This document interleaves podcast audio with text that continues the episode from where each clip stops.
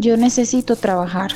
Necesito mandarle plata a mis hijos. El amigo de una prima que está en Pasto me dijo que había oportunidad de trabajo en una finca que para sembrar papas. En Venezuela no ganó ni para medio cartón de huevos. Que allá hay oportunidad de trabajo porque hay muchos turistas. Yo me voy para allá. Yo voy dispuesta a trabajar en lo que salga. Me dijeron que puedo trabajar en Medellín vendiendo flores y por eso me vine para acá.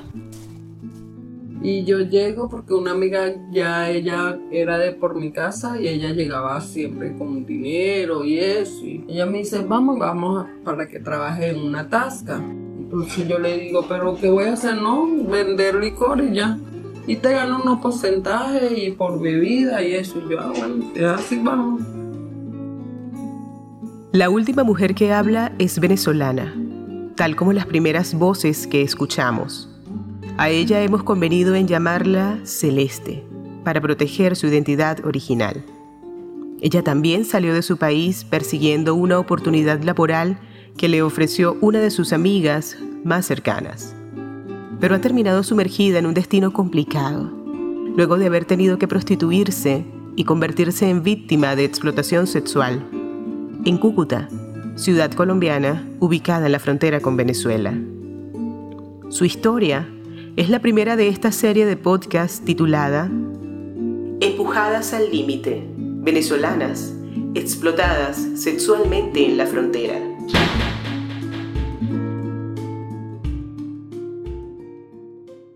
¿Cómo defines tú lo que tú haces? Explotación. Así sea normal, estamos siendo explotadas, estamos siendo explotadas. Celeste huyó de su tierra, atendiendo a aquella promesa de trabajo, sin saber que se lanzaría por esta espiral de desarraigo tanto de los suyos como de sí misma.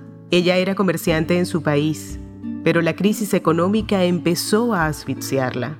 La salud de su hijo ameritaba tratamientos cada vez más difíciles de costear. Que lo que pasa es que mi hijo toma, él convulsiona, ¿sí? Y él toma un oxigenante para el cerebro para que no convulsione. Y cuando a veces me lo cuidan mal y no le dan las gotas como es y eso, él convulsiona o se muerde o se pega. Él lo ve ya un neurólogo. Pero, porque el, del resto es un niño normal. Él estudia, él es muy inteligente, él es todo. Pero si él no se le da eso, él, él convulsiona. Esta razón de peso fue la que principalmente tuvo en cuenta Celeste a la hora de hacerle caso a aquella amiga. Por eso decidió migrar. Cuando yo llego acá, cuando llegamos, llegamos a una residencia que ella siempre llegaba y eso, y nos dan un cuarto de doble cama y cómo, si era como. Y ella dice, bueno, toca pagar los 40 diarios. Y yo, dale, pues ese día dormimos y esa en la mañana ella me dice, yo le digo, vamos para la tasca. Y yo ya va porque me acaba de decir el jefe que no hay puesto, que ni siquiera para mí. Y yo, ¿y cómo vamos a hacer? Que vamos a tener que pararnos en la noche. Tú no eres ninguna virgen. Y yo le dije, oh, yo nunca he trabajado eso. Y yo me reía y le decía, yo no he trabajado eso. Y ella, ay, eso no me parece como, como cuando tú estás con alguien. Y ella me decía, no, pero entonces, bueno, tú verás si haces plata o no, porque si quieres te va con puro lo que te guste. Y yo le decía, ¿cómo así, boba? Entonces ella me decía, no sé cómo vamos a hacer, porque de paso yo te pagué el pasaje. Y de paso aquí hay que pagar esto. Y si no, ¿qué vas a hacer? Te vas a regresar para tu casa, ¿cómo? ¿Cómo te vas a regresar? Y de paso, ¿cómo vas a llegar con las manos así, tu hijo muriéndose de hambre? Entonces ella me dijo una grosería, me dijo, piensa con la cabeza, no con... Y ahí, bueno, ahí empezó mi vida como prepago. Prepago. Prepago, escort, dama de compañía, etcétera, etcétera. Son distintas formas de una misma cosa Prostitución. Palabra definida de manera rápida y simple por la Real Academia Española como actividad de quien mantiene relaciones sexuales con otras personas a cambio de dinero. En ese orden de ideas, la académica feminista española y escritora Rosa Cobo Bedía argumenta lo siguiente. La idea del contrato libre entre las partes es cuestionable en el punto en que la mujer prostituida no puede ser definida como libre, siendo la mayoría pobres y en muchos casos inmigrantes, lo que las emplaza en una situación de vulnerabilidad. Muchas vulnerabilidades que parten de la emergencia humanitaria compleja, que se vive en la escasez y carestía de alimentos y medicinas, la inseguridad, la devaluación monetaria, entre muchas otras situaciones, tal como ha venido retratándose mediáticamente durante los últimos años. La desnutrición grave, como la que se vive en algunas de las zonas más pobres del planeta, es ahora parte de la realidad de Venezuela, debido en gran medida a la crisis económica y la escasez de alimentos que ha desatado. La Federación Farmacéutica Venezolana calcula en un 85% la carestía de medicamentos. Encontrar analgésicos, antibióticos o antihipertensivos puede implicar recorrer varias farmacias y muchas veces quedarse con las manos vacías. Como el bolívar sigue devaluándose, los pagos con dólares están a la orden del día, a pesar de la tensión que existe entre el gobierno chavista y el país que emite esa moneda.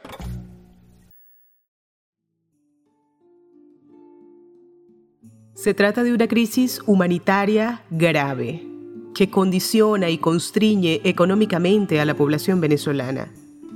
Así lo ve la abogada Alejandra Vera, directora de la corporación Mujer Denuncia y Muévete de Norte de Santander, quien trabaja muy de cerca con migrantes venezolanas en situación de explotación sexual, tal como es el caso de Celeste. Entonces todo esto lleva a las mujeres a estar en un estado de necesidad y lo que hace que ellas tengan que tomar decisiones.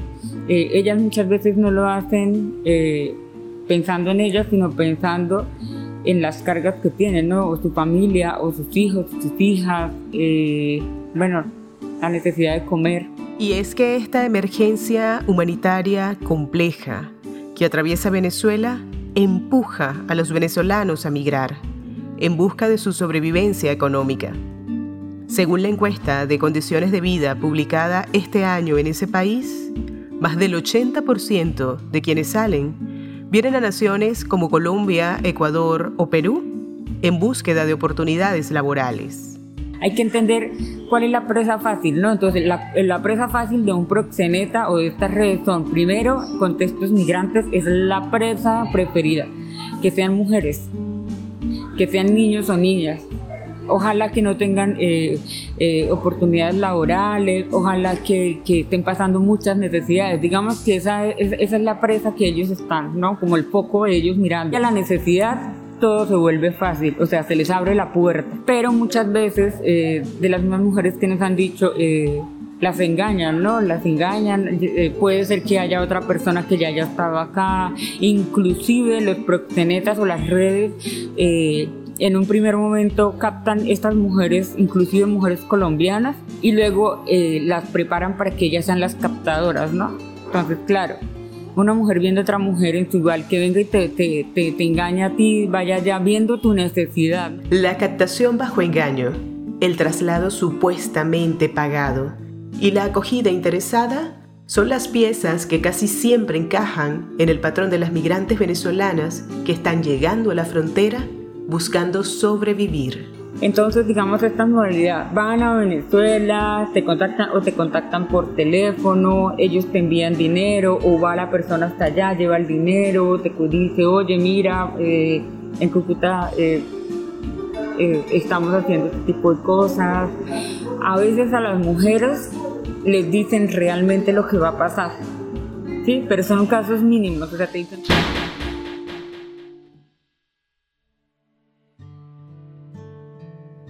Celeste es una mujer de 33 años. Sus ojos brillan bajo las pestañas postizas que usa para destacarlos. Sus manos lucen espléndidas por las uñas largas perfectamente diseñadas en gel. Su cabello es muy crespo en la raíz, pero las extensiones que lo alargan van relajando los rizos que caen sobre su espalda. Y así como no se permite mostrar su naturalidad física, también lucha con su risa nerviosa para no delatar la coraza que cubre cada episodio de traumático dolor que esconde su historia de explotación. Bueno, así seguimos, este, seguí trabajando. A los cinco días de estar ahí, vino un señor con camisa manga larga, bien vestido, un buen carro y eso, me dijo que quería mi servicio por toda la noche y eso, y me llevó. Y cuando él me lleva, él iba hablando conmigo yo iba hablando con él, pero él hablaba muy decente, yo iba hablando. Por ahí se mete y de repente cruzó por un camino que era de tierra. Y ahí estaba un poco de monte. Cuando estaba de poco de monte, de ahí me baja y me dice, es allá, que esto sí había una rancheta allá, pero no llegamos a llegar a la rancheta y salieron cuatro tipos más y todos tenían pistola. Y yo le decía, ¿qué es esto? Si tú nos colaboras no te vas a morir. Era lo que me decían. Y yo, pero ¿cómo que esto? Y entonces me decían, no, si tú no colaboras no, no, no, no te va a pasar más nada de lo que tú no quieras, solo colaboramos.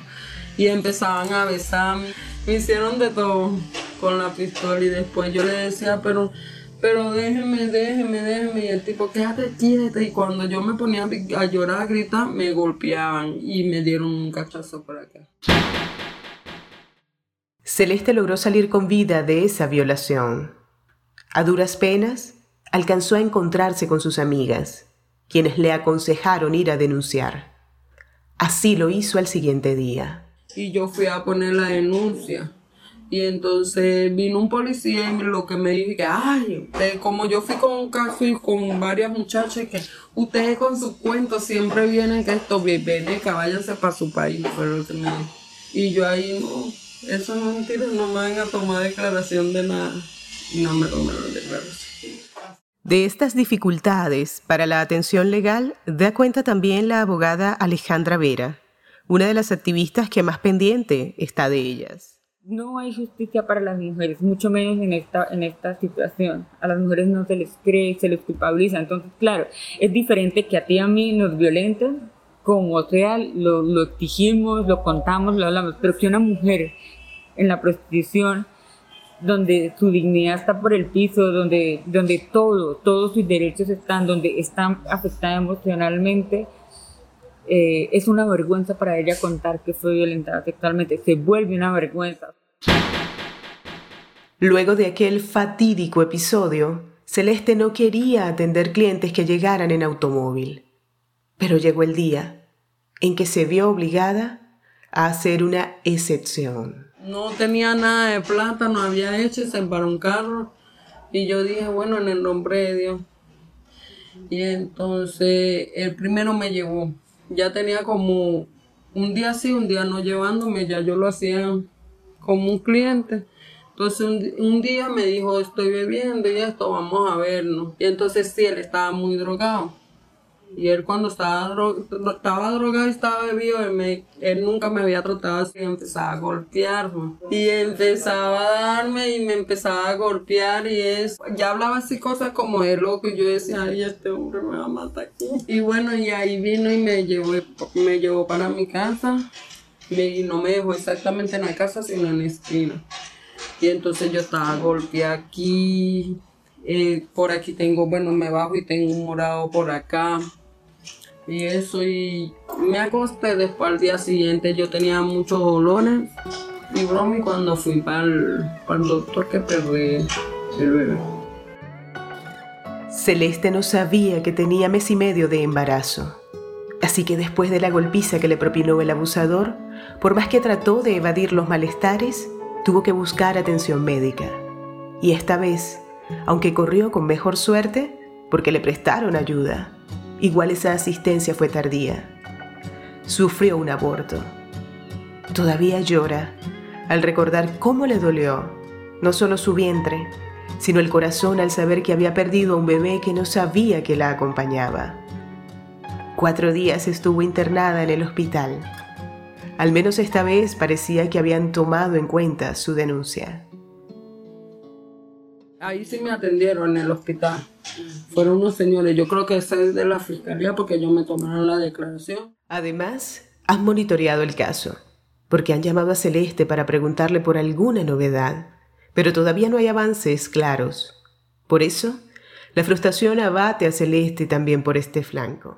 Lo digo, lo digo, lo hablo y nunca se soluciona. cada vez peor, como yo, como muchas mujeres preferimos ya encomendarnos a Dios, salir a la calle y si nos morimos, nos morimos. Allí no terminan las vulnerabilidades a las que pueden estar expuestas las venezolanas que son traídas a la frontera con fines de explotación sexual. En el caso de Celeste, ella debe esperar a los demandantes de su cuerpo en los alrededores de una conocida plaza de la ciudad de Cúcuta. Pero dice que están siempre expuestas a ser interceptadas por funcionarios de seguridad y de una u otra manera terminan en la trocha. Así se denomina coloquialmente a los caminos ilegales que dividen los 2.219 kilómetros de frontera compartidos entre Colombia y Venezuela dentro de los cuales conviven al menos 28 estructuras criminales, según el informe Sin Dios ni Ley de la Fundación Pares. En estos lugares, Celeste vivió otra experiencia que la marcaría para siempre. Una vez me nos agarró migración y entonces nos llevaron. Y eh, nos llevó nos llevaron a la inmigración y nos dejaron con unos trocheros porque ni siquiera es que nos llevaron por el puente sino que nos dejaron una cuadra antes donde estaban los trocheros. Nos dijeron hablen con ellos a mí vente para acá. Yo te paso rapidito por la trocha sin ningún problema. Derechito 20 mil sin maleta 40 mil con los sacos entonces se bajaron toda la gente y ellos venían 20 mil, 40 mil, 20 mil, 40 mil. Y hubo un grupito como de cinco personas que no teníamos plata. Entonces ellos nos pusieron como, ustedes espérense por allá. Y habían dos muchachos y tres, y tres hembras. Y entonces en eso era como las 4 de la tarde. Las 4, las 6 nos tenían ahí, las 7 y las 8 y después era oscuro. Y entonces en eso viene y llegaron cinco. Y nos, y nos pasaron para acá, ya ustedes saben lo que tienen que hacer yo le decía otra vez la misma historia y yo me puse nerviosa y me pone, no estés llorando, porque de aquel lado está la guerrilla. Si tú te portas bien, se van. Y si usted no se porta bien, los entregamos a la guerrilla. Nos empezaron a estar con nosotras una por una. Uno por uno y después eran más. Y entonces hubo una de esas que me dio rabia porque ellos tenían como una capucha y yo a uno le dejaré la capucha así ah, vale, que no me dieron. Y después de ahí vinieron y nos decían que nos iban a matar, que no iban, pero es que ustedes dijeron que nos portaron, no, nos portábamos bien, ustedes no, bueno, ustedes sí, pero ella que me quitó la careta se va a morir. Y ahí la china empezó a gritar que no, déjala, ella tiene su hijo que es especial. Y ahí como que ellos vinieron y como que ya sabes que no sabes nada, no viste nada, ni viste a quién le quitaste la... Yo sí me acuerdo el rostro de él, yo lo veo, yo creo que yo me orino, no sé, yo de todo me pasa. Los nervios de Celeste se delatan en su frente sudorosa. Ella procura esconder su voz quebrada tras una risa nerviosa. Sus uñas chocan contra la mesa de la barra en la que está sentada, con el tapabocas debajo del cuello para tratar de tomar más aire. Se ven sus labios pálidos. Su saliva se vuelve más gruesa. Pide un vaso de agua. Y de ahí vinieron y nos dejaron. Y nosotros nos fuimos y pedimos cola y eso. Ya yo no quería pedir cola. Yo le decía, yo me voy a matar aquí mismo. Le decía a la muchacha, me a lanzar por este puente. Y la muchacha me agarraba y me decían que no que pensara en mi hijo, que no sé qué más, y nos vinimos. Y ahí siempre cuando a mí me han pasado las cosas, yo duro como dos, tres días sin salir. ya a partir, ya yo a partir de eso me deprimo mucho. La psicóloga Nini Rodríguez tiene más de cuatro años acompañando a víctimas de explotación sexual en esta zona de la frontera colombo-venezolana. Ha sido testigo de primera mano de todos estos dramas que no solo marcan los cuerpos, sino las mentes de estas mujeres. Para nosotros la mujer prostituida, la migrante venezolana, para nosotras todas ellas son víctimas de la explotación sexual. No es como le llaman por ahí que sexo por supervivencia, como que sexo por supervivencia. Es una violación de derechos humanos porque ellas, estas mujeres se han movilizado, ellas no estaban en prostitución en su país. Ellas les tocó movilizarse a causa de la falta de alimentos, falta de salud, falta de los derechos humanos básicos. Entonces eso no es trabajo sexual ni prostitución, ellos son víctimas de la explotación. Y en esa lucha soterrada por tratar de salir de esa vida que le tocó, Celeste ha intentado otras formas de sostenimiento económico. Trabajar como modelo webcam ha sido una. Ya también caí en eso. Te llega un grupo de personas y te dicen, mira, este, vamos a trabajar por medio del internet. No tienes que entregar tu cuerpo. Vas a, a trabajar por una aplicación que se llama Tango o Webcam. Todo es virtual te tienes que vestir, todo esto. Pero ¿qué pasa? Por lo menos por Webcam dan un usuario da 300 dólares. Ya ellos se están llevando la chica para una casa donde la tienen y de esos 300 dólares le están dando 50 dólares. Y cuando dicen por qué, bueno, yo te estoy dando alimentación, yo te estoy dando cama, yo te tengo que dar este, los servicios y si a ti no te gusta, te vas como las miles ratas para el parque para que te toque todo el mundo para el cuerpo y esto. Claro, yo me fui a esa casa y, y fui prácticamente libre por mí misma porque a ellos no le conviene que haya escándalo. Pero ahí quedan muchas mujeres y quedan en cada casa quedan muchas niñas hasta ahí de hasta ahí de 17 años encerradas que no la dejan salir por 20, 25 días. Y si no cumplen una meta no, nada, porque eso es una casa que llegan y entonces a los dueños alquilan una casa y a los dueños de la casa le dicen que son universitarios. Y todo un engaño. Entonces después que tú pasas de la puerta para allá, cierras y tú no te puedes asomar ni para la ventana. Porque si te subes a la, montana, a la ventana te multan. Si esto te castiga, si no te meten terror de que te vas a matar porque ellos conocen el, las guerrillas, las empiezan a nombrar organizaciones y cosas y uno se queda como que... Celeste no aguantó el encierro de ese lugar. Al cabo de dos semanas logró escaparse de aquella casa. Pero esta no ha sido la única forma de intentar huir de la explotación sexual a la que está sometida. Ella también ha querido construir sueños de familia, tal como sigue relatando. A mí dos veces me han sacado colombiano, supuestamente para darme una calidad de vida. Y uno me llevó a una finca. Y en esa finca, ah, usted, usted va a demostrar que usted es una buena mujer, bueno, demuéstrelo. Y me fui a la finca. En esa finca me ponía a cortar leña, a cuidar los animales, a eso, y yo todo lo soportaba porque yo quería una mejor calidad de vida. ¿Qué hacía el, señor cuando se emborrachaba? Me decía que de donde me sacó, que veneca, que me lo tenía que soportar o que me vaya para mi pinche país a trabajar lo que sea o aguantar todo, que somos una escoria que vinieron a dañar su país, que no sé qué más. Al día siguiente me pedía disculpas y volví otra vez atrás, bueno, otra vez al mundo y todas esas. Entonces no hay esperanza. Para nosotros no hay esperanza. La oscuridad que vive Celeste es la misma de unas aproximadamente 1.200 mujeres que ha entrevistado la corporación Mujer Denuncia y Muévete en Norte de Santander a lo largo de los últimos tres años. Casi todas migrantes que están y han sido explotadas sexualmente. Recién, el Comité para la Eliminación de la Discriminación contra la Mujer, CEDAW, ha realizado una recomendación a los estados en general sobre temas de trata de mujeres y niñas en el contexto de la migración mundial. Así reza. Los estados están obligados a desalentar la demanda que promueve la explotación y lleva a la trata. En esa medida, para activistas y defensoras de los derechos de las mujeres como Alejandra Vera, la prostitución que ejercen las migrantes venezolanas en la frontera no es una actividad voluntaria, sino que se trata de explotación sexual en su más plena expresión dada la vulneración de todos los derechos humanos de cada una de estas mujeres víctimas. Nunca es libre, ahí no hay libertad para absolutamente nada. La libertad la tiene el proxeneta. Todos los beneficios los va a tener el proxeneta.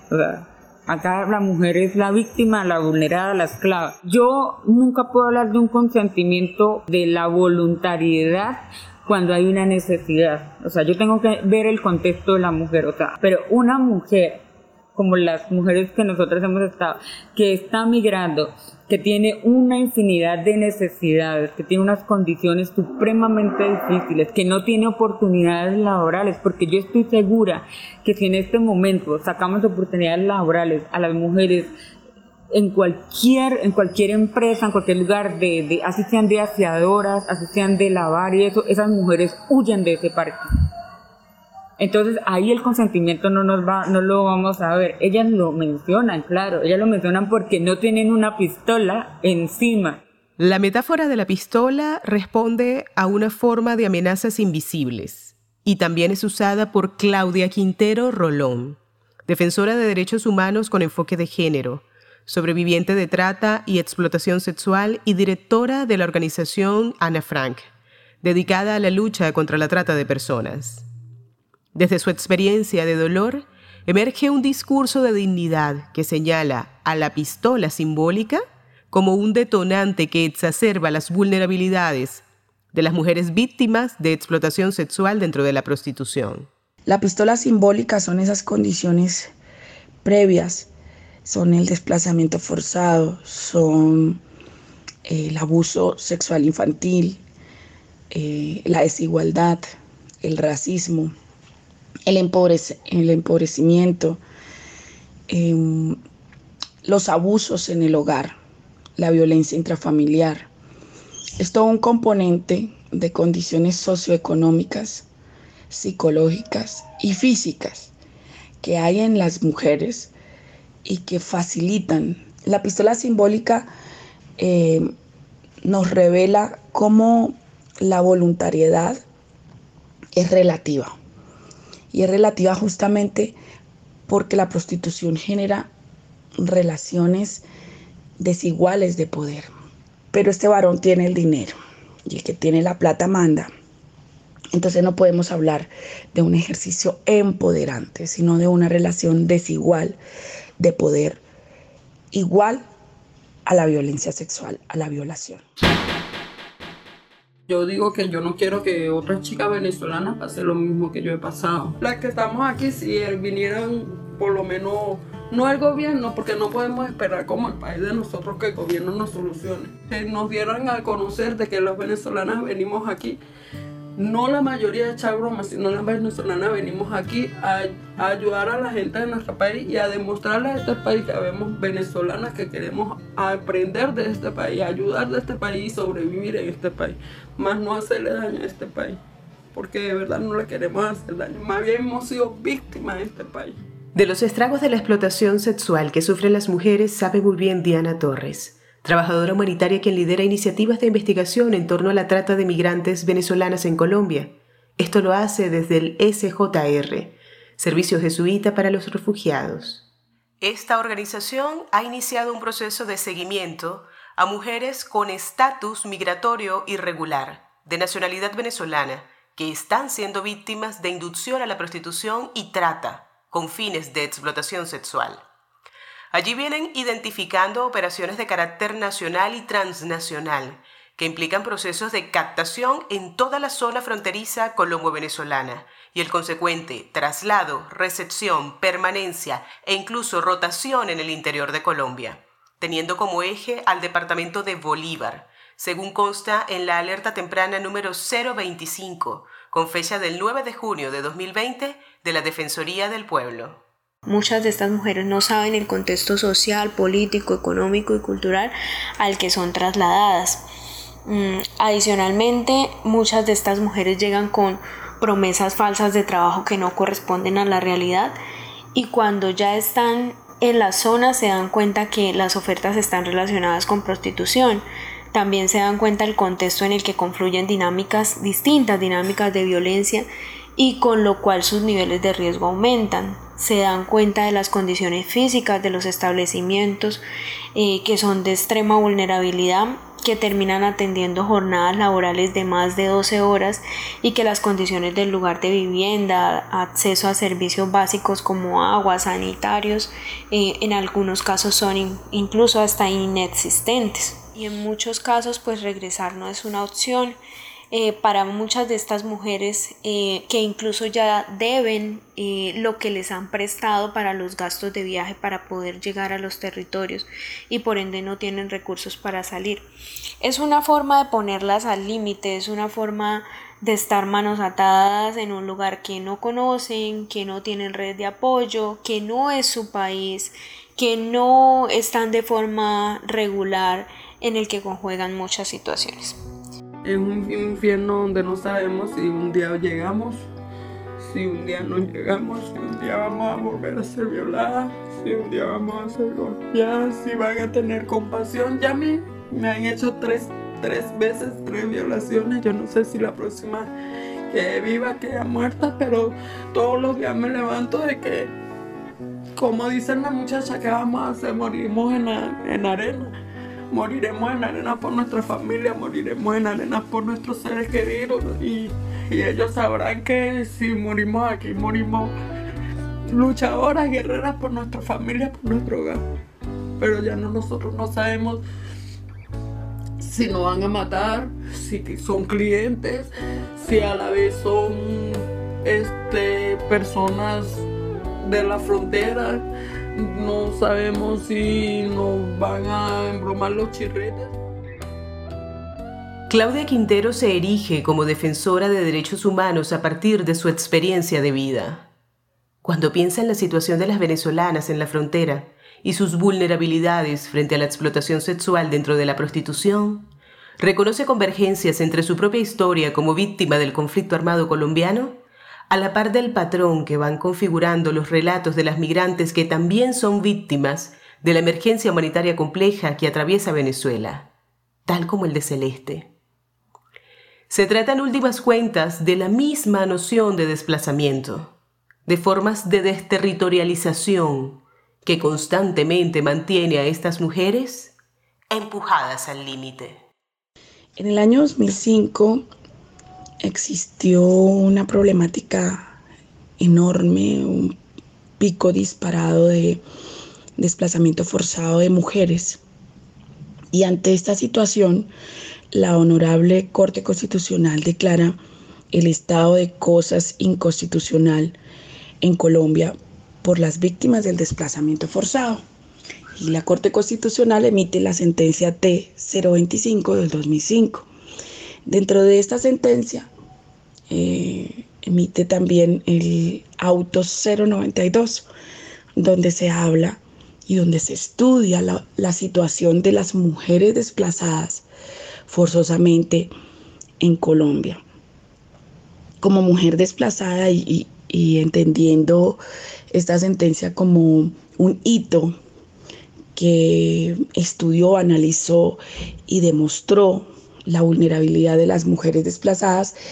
Eh, y al atender ahora, después de tantos años, a las mujeres desplazadas venezolanas, porque pues son migrantes forzadas por la situación económica, por la situación violenta, por la situación política de su país, encuentro que eh, esos riesgos de los que habla el 092 de las mujeres desplazadas son los mismos riesgos. Son los mismos riesgos que están presentando las mujeres migrantes. La Corte hablaba de 13 riesgos, entre los que destaco el riesgo eh, de prostitución. En ese momento se hablaba de prostitución forzada, entendiendo que eh, nosotras, que bueno, el forzada puede ser forzada también por la situación que se vive, porque quien tiene el rol de la maternidad y quien, quien lo ha ejercido, sabe que cuando los niños lloran, pues uno tiene que llegar con comida a la casa sí o sí. Entonces, eh, el riesgo de violencia sexual, tenemos constantes denuncias de, de violencia sexual hacia mujeres venezolanas, el riesgo de violencia intrafamiliar se agudiza tenemos también esos casos, muchísimas denuncias de violencia intrafamiliar hacia mujeres venezolanas. Y así eh, todos y cada uno de los riesgos que destacó la Corte en las mujeres desplazadas víctimas de conflicto, nosotras vemos que este patrón se repite en las mujeres migrantes. Entonces allí donde decimos que es el desplazamiento forzado, que es eh, esta expulsión de las mujeres de su territorio, lo que hacen que ellas estén más vulnerables a estos riesgos, en este caso al riesgo de la prostitución y la trata de personas. Entonces es, sería muy valioso que eh, las autoridades pudieran ver lo que, lo que ya se estudió de las mujeres desplazadas colombianas y cómo podríamos prevenir esto en las mujeres venezolanas.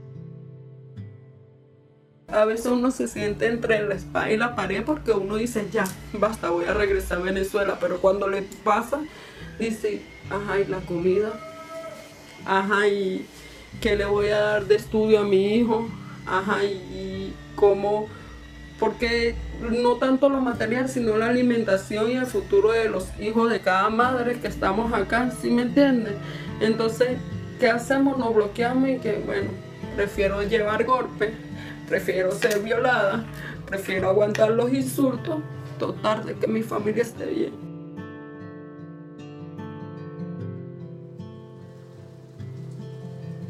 Tal es el amor de Celeste por su familia, que recientemente su mamá se enfermó en Venezuela. Con la frontera cerrada por la pandemia, no tuvo más remedio que enfrentar sus traumas, vencer su miedo y pasar por esa trocha donde ha vivido los peores momentos de su vida. Hasta el momento en que se edita y publica este trabajo, no hemos vuelto a saber nada de ella. En este primer capítulo, Hemos conocido solo una historia de las muchas mujeres venezolanas que han migrado a Colombia, haciendo caso a promesas engañosas de trabajo. Estas son las dificultades que sortean, los dolores que las trascienden, los derechos vulnerados, las formas de explotación. En el siguiente episodio de este podcast conoceremos la historia de Valeria, otra venezolana, enfermera de profesión, pero que al llegar a Colombia Solo en la calle pudo encontrar la única posibilidad para sobrevivir y poder alimentar a sus tres hijos. Siga escuchándonos.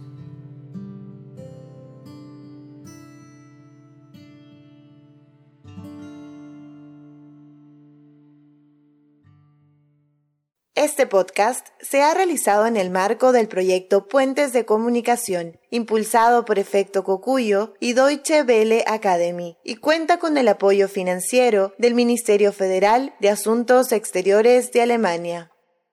Este podcast contó con la edición técnica de Mayra Salazar.